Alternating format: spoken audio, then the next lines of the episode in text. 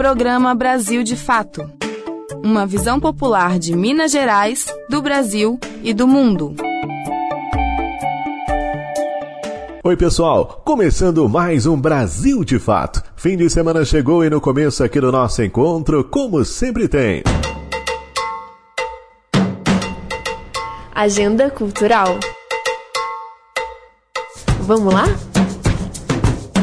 A paulista Badia Sade e a mineira Dea Trancoso se encontram para o show inédito Mulheres que Dizem Som. Serão duas apresentações, uma no dia 10 de agosto em Ouro Preto, no Museu Bolilheu, e outra no dia 11 de agosto em Belo Horizonte, no Palácio das Artes. Ambas começam às 20 horas. No repertório, composições das duas cantautoras, parceiras de longa data. Ingressos gratuitos, com retirada no local. Na terça-feira, dia 8, às 14 horas, o Cineclube Contagem exibe o Alto da Compadecida de Guiel Arraes na Casa da Pessoa Idosa de Contagem, Rua Joaquim Camargos, 521, no centro. Já na quinta, dia 10, no auditório da Prefeitura, na Praça Tancredo Neves, 200, bairro Camilo Alves, será exibido às 14 horas o filme Bate Coração, de Glauber Filho. As sessões são gratuitas e para todos os públicos. Informações 31 3353 4222. A reabertura do Beco da Cultura acontece neste sábado, dia 5, com a segunda edição do canal, projeto focado na cena eletrônica. A programação é gratuita de 14 às 22 horas e conta com a apresentação de DJs, show com sintetizadores e baterias eletrônicas, performances, artes visuais e feira de discos. O local fica entre o Centro Cultural Bernardo Mascarenhas e a Biblioteca Municipal Murilo Mendes, na Praça Antônio Carlos, em Juiz de Fora. Então é isso. Aproveita bastante noite, tenha um excelente final de semana e vamos juntos. Nosso encontro está no ar e você é o nosso convidado especial. A partir de agora, muita informação, como sempre, para você. Brasil de Fato, uma visão popular de Minas Gerais, do Brasil e do mundo. Bora conferir os destaques. Ocupação Maria do Arraial no centro de Belo Horizonte pede ajuda. Solidariedade neste momento é fundamental. Chacina do Guarujá soma 16 mortes e movimentos sociais denunciam que a ação policial tem impedido manifestações. O papo esportivo e os destaques da semana no futebol e na Paralimpíada. Isso e muito mais a partir de agora. Fique ligado. Brasil de fato chegou.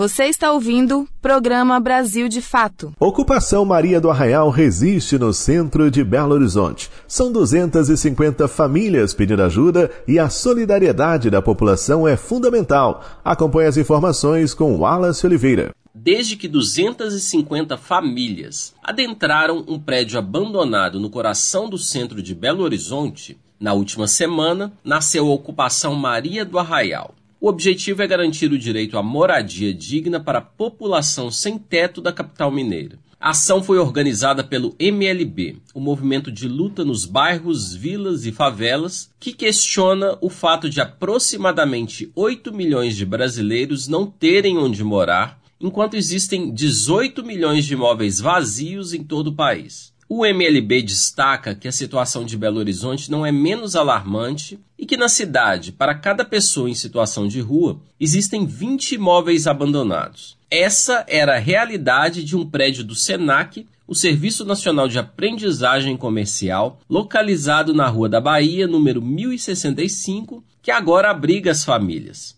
A coordenadora do movimento, Poliana de Souza, conta que a ocupação é composta por pessoas que buscaram acessar diferentes tipos de políticas habitacionais e não tiveram êxito, restando apenas uma opção.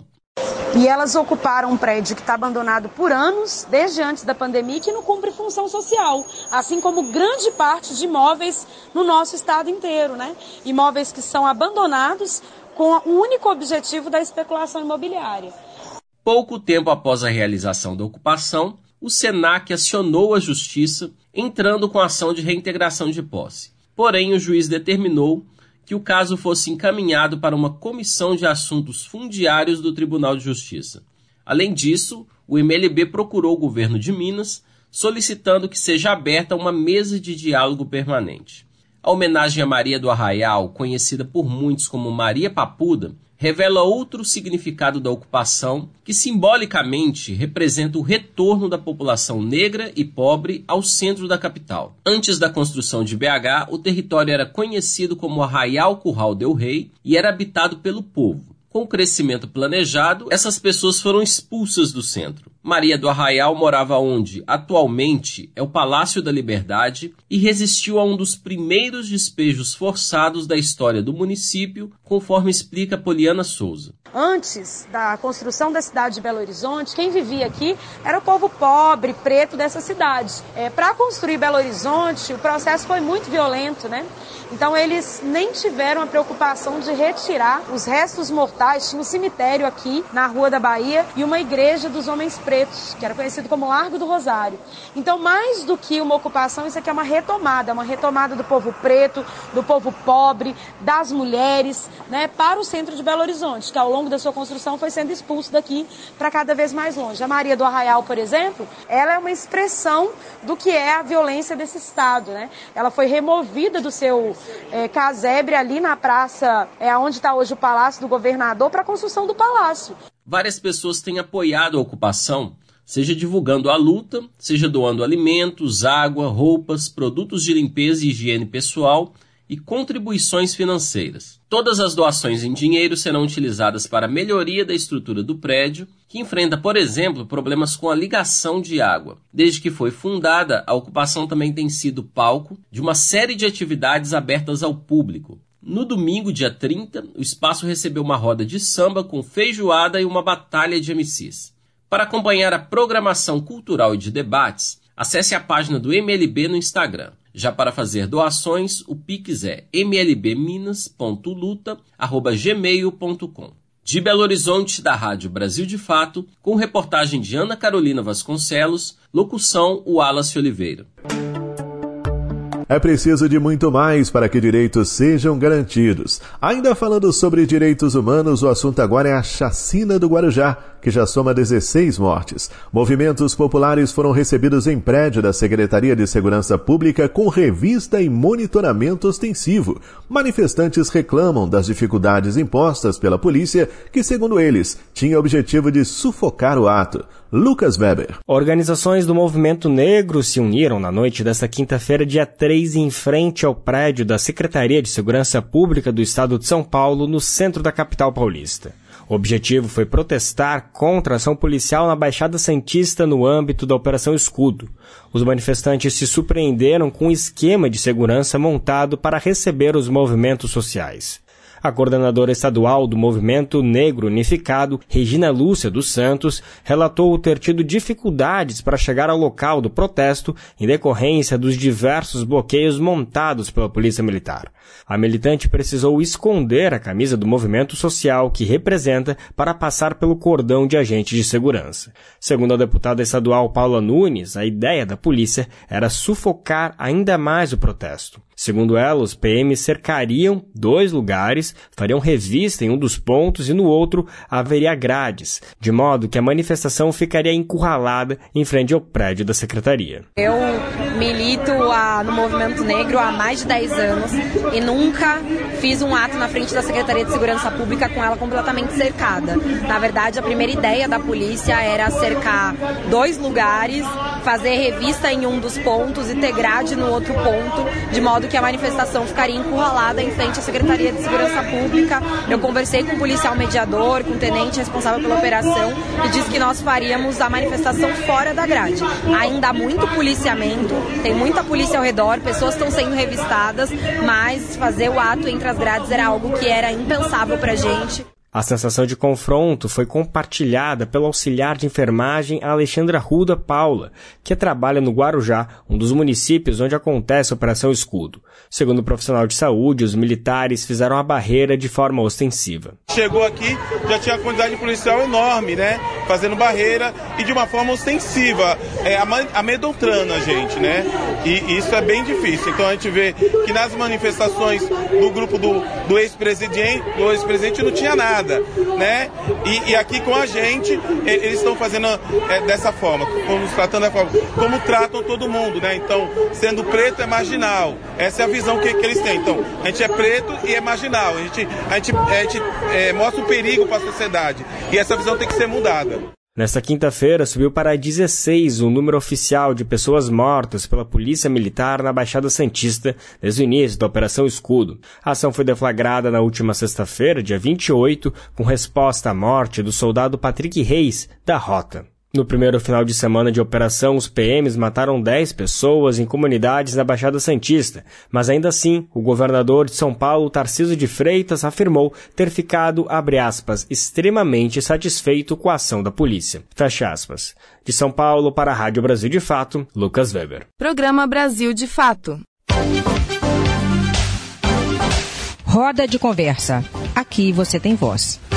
No Roda de Conversa dessa semana, vamos falar sobre a ofensiva do governo Zema com a municipalização das escolas estaduais de Belo Horizonte por meio do projeto Mãos Dadas, que impõe precarização do trabalho e extinção de cargos na rede pública de ensino. Acesse a Rádio Web Brasil de Fato nesse sábado, 5 de agosto de 2023, às 9h40 da manhã, e acompanhe essa conversa.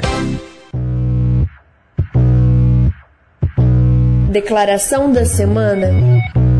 Nossa declaração é que o Brasil de Fato está completando 10 anos e você é o grande responsável pelo nosso sucesso. Aqui nós seremos sempre assim. Uma visão popular de Minas Gerais, do Brasil e do mundo. Uma equipe de grandes profissionais trabalhando e levando o melhor até você com a ajuda dos nossos divulgadores.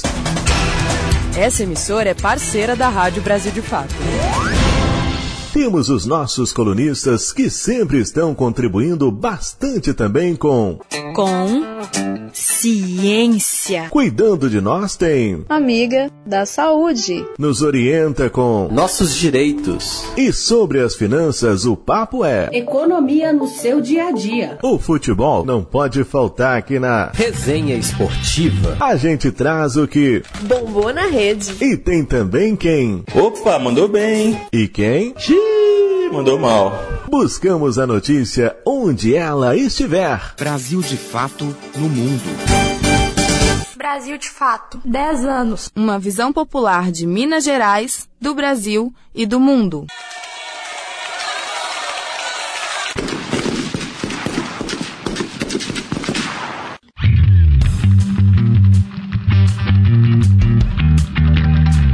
Resenha Esportiva.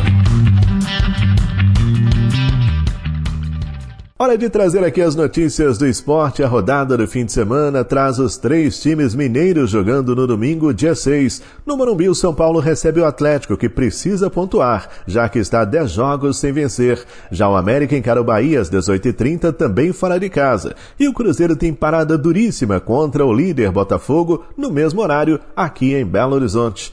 Copa do Mundo de Futebol Feminino, Suíça, Noruega, Austrália, Nigéria, Japão, Espanha, Inglaterra, Dinamarca, Holanda, Estados Unidos, França, Jamaica, Suécia, África do Sul, Colômbia e Marrocos são as seleções classificadas para as oitavas de final da competição. As oitavas começam neste sábado, dia 5, às 2 horas da manhã, horário de Brasília, com a partida entre Suíça e Espanha. E uma última informação é sobre as Paralimpíadas. Pelo segundo dia consecutivo, o mineiro Gabriel Araújo, Gabrielzinho, subiu ao ponto mais alto do pódio no Mundial Paralímpico de Natação que acontece em Manchester, na Inglaterra.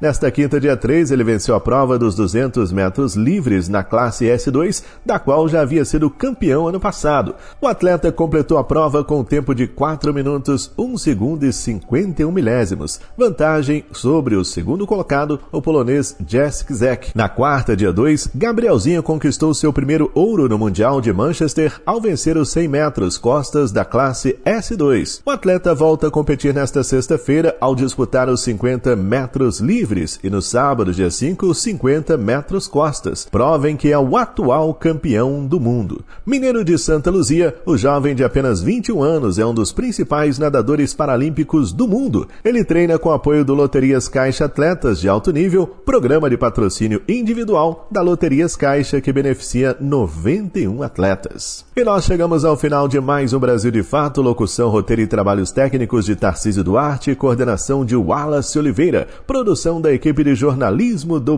Brasil de Fato. Aquele abraço a todo mundo, tudo de bom, excelente final de semana, aproveita bastante e até a próxima. Tchau! Você ouviu o programa Brasil de Fato, uma visão popular de Minas Gerais, do Brasil e do mundo. Acompanhe mais notícias no site brasildefato.com.br.